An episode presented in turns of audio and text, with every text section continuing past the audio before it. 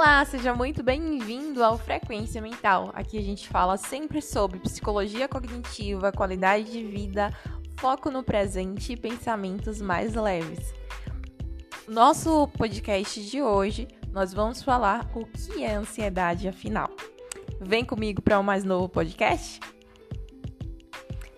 Então, gente, muita gente fica na dúvida se ansiedade é algo positivo ou negativo.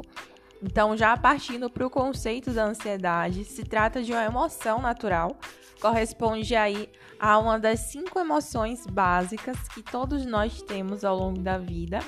É, temos a tristeza, a alegria, a raiva e a ansiedade, certo? Ela corresponde a uma emoção de luta ou fuga.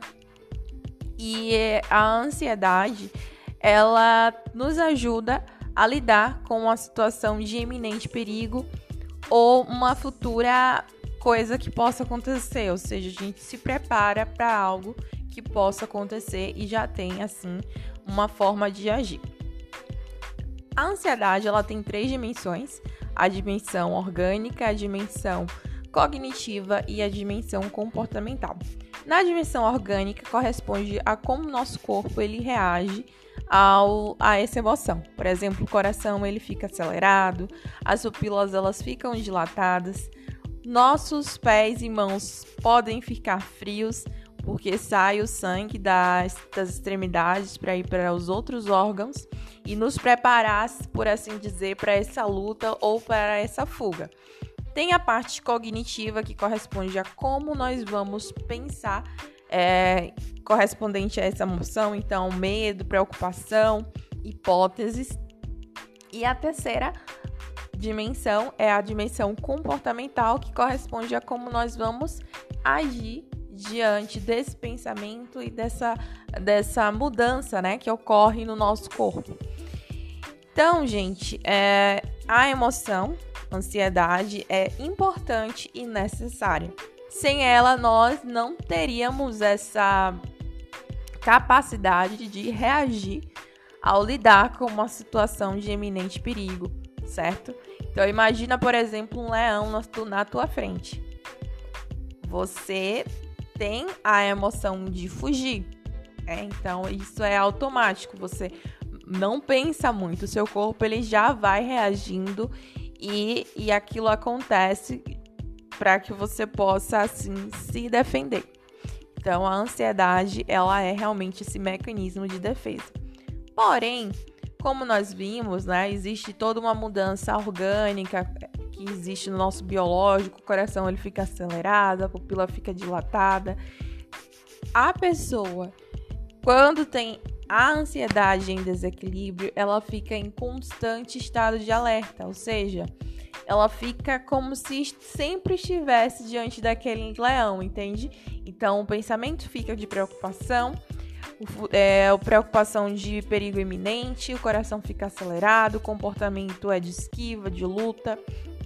É, então isso acaba prejudicando a pessoa, porque aí ela não consegue é, lidar com os problemas de forma geral, porque ela fica em constante medo, em constante estado de alerta. Isso causa um grande estresse para a pessoa. Então, esse desequilíbrio corresponde a um transtorno de ansiedade ou uma crise de ansiedade. Vai depender da quantidade de tempo que essa pessoa está sentindo isso e é, em situações também, né? Porque é normal a gente ficar em algum tipo de situação estressante ou uma ansiedade é, de uma coisa que a gente está vivenciando. É normal que a gente possa passar Porém, quando a gente está sempre tendo essa emoção em desequilíbrio aí, é um ponto de alerta a ser verificado. Então, por exemplo, transtorno de ansiedade generalizada, a pessoa constantemente ela fica com esse medo exacerbado com qualquer coisa. Por exemplo, vai receber um, um exame, resultado de um exame, o resultado de uma prova, vai se preparar para um evento.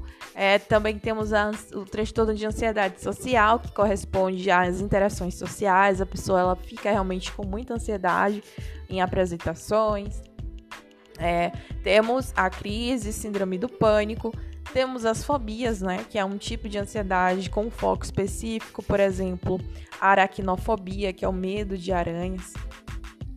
Então, é, realmente tem uma diferença e é importante salientar. Por isso que não se fala de cura de ansiedade, porque não existe cura porque se trata se trata de uma emoção natural. Então imagina, você não vai se curar da alegria, você não vai se curar da tristeza nem da raiva. Você vai ter uma emoção em equilíbrio.